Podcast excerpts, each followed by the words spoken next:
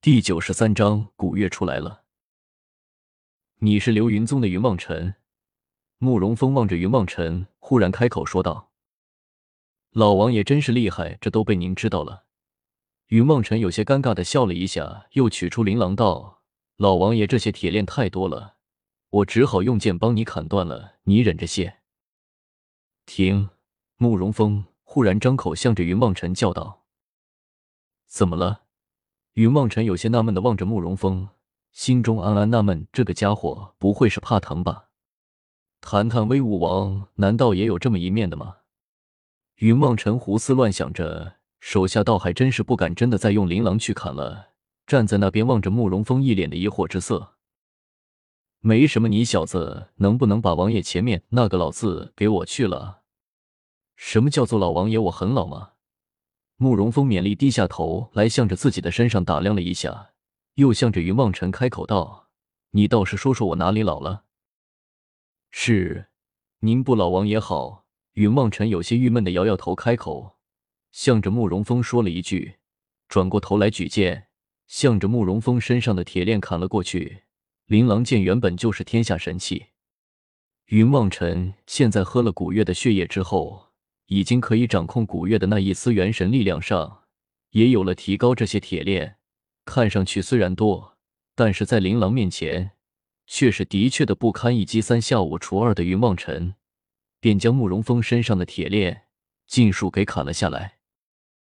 云望尘，你不是应该和雪儿在一起的吗？他人呢？慕容峰回过头来，向着云望尘开口问道：“啊，差点忘记了。”云望尘摇摇头，向着慕容峰叫道：“他们回王府去抓雪儿了，王爷您快些回去救雪儿吧。”慕容峰一听，面色一变，也不再和云望尘多说一个，转身便向着外面直冲了出去。云望尘跟在后面，刚想走，却听得巧合大声的向着自己叫道：“望尘，看你的手！”云望尘吓了一跳，低头向着自己的手上看去，却见手指之上出了一阵明亮的光芒。心中不由得一喜，开口向着巧合叫道：“看来古月就在附近啊！恩师的古月应该就在附近，快找找！”巧合有些激动了起来，连连催促着云望尘打开了须弥盖子，跳了出来，向着四周打量着。过了半晌，向着云望尘说道：“这里已经是尽头了，古月会在哪里呢？”下面，云望尘试着将手放低了一些，那光芒。果然更加明亮了起来，不由得微微冷笑道：“嘿嘿，这才是得来全不费功夫，只怕今天晚上杨礼坤他们就要睡不着了。”说着，举起琳琅剑向着地上刺去。依照刚才的办法刺了一圈，心中明白这地下必然还有一层，所以刺的时候，琳琅剑上附上了自己最强的剑气，剑气舞动之间透底而出，不一会便在地上画了一个圆圈。云望尘冷笑了一声，高高跃起，猛然的向着地上一脚踢了下去。只听得轰隆的一声巨响传来，刚才囚禁慕容峰的那个囚室的地面完全塌陷了下去。云望尘落在了地上，心中一舒，抬头四看，才现自己又来到了一间小小的石屋之中。尘土飞扬之间，只见面前一方石桌之上摆了一个小小的壶。不就正是杨礼坤他们用来封印古月的吞天壶吗？想到这里，云梦尘不由得有些激动了起来，看了看自己手指上的光芒，嘿嘿一下，大步上前，将那个壶拿在了手中，大声的叫道：“古月，古月！”却听不到丝毫的回应。云梦尘不由得大急，拿起那个吞天壶来，左右摇动了起来，口中焦急的呼唤着古月的名字。别晃了一会。把臭丫头弄醒了，她出来，非要了我们俩的老命不可。巧合跟了进来，看到云望尘正在拼命的晃动着那个吞天壶，不由得吓了一跳，连忙跳了过来，拉住了云望尘的手，向着云望尘大声的叫了起来：“怎么了？”云望尘一脸疑惑的望着巧合，旋即又开口道：“但是古月不回话，他究竟出了什么事情了？”是不是受伤了？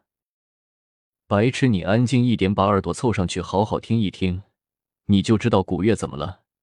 巧合一脸鄙视的向着云梦辰骂了一句：“嗯。”云望尘心中纳闷，但还是依着巧合的话，将自己的耳朵贴到了吞天壶上去听了一会，才见里面传来一阵轻微的鼾声。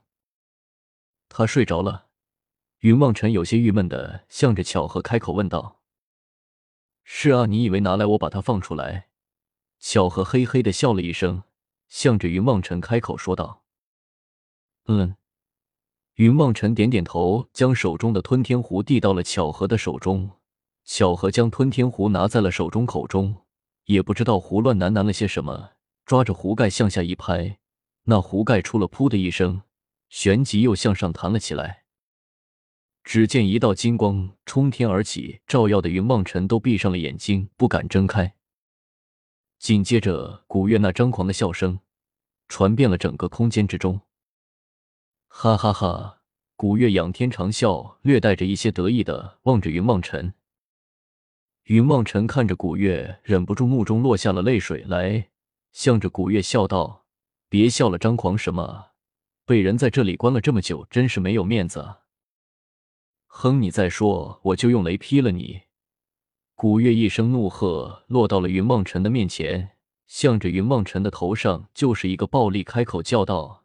你是猪头胎啊！这么久了才来救我，快把我憋闷死了！废物，你们两个废物！我，云望尘和巧合对视着，一时也不知道应该说些什么才好了。古月被关了这么久，脾气竟然是一点都没有变，还是这个样子的嚣张。你的这个是什么？云望尘忽然有些好奇的望着古月说道。古月的上身竟然多了一层薄薄的银色甲胄。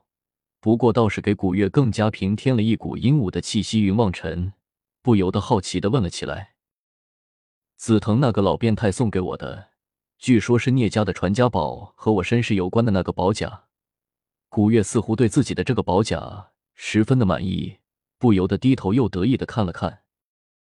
嗯，不错。云望尘和巧合都连连点头，向着古月夸赞了起来。嘿嘿，古月得意的笑了起来。忽然开口喝骂道：“那个杨礼坤呢？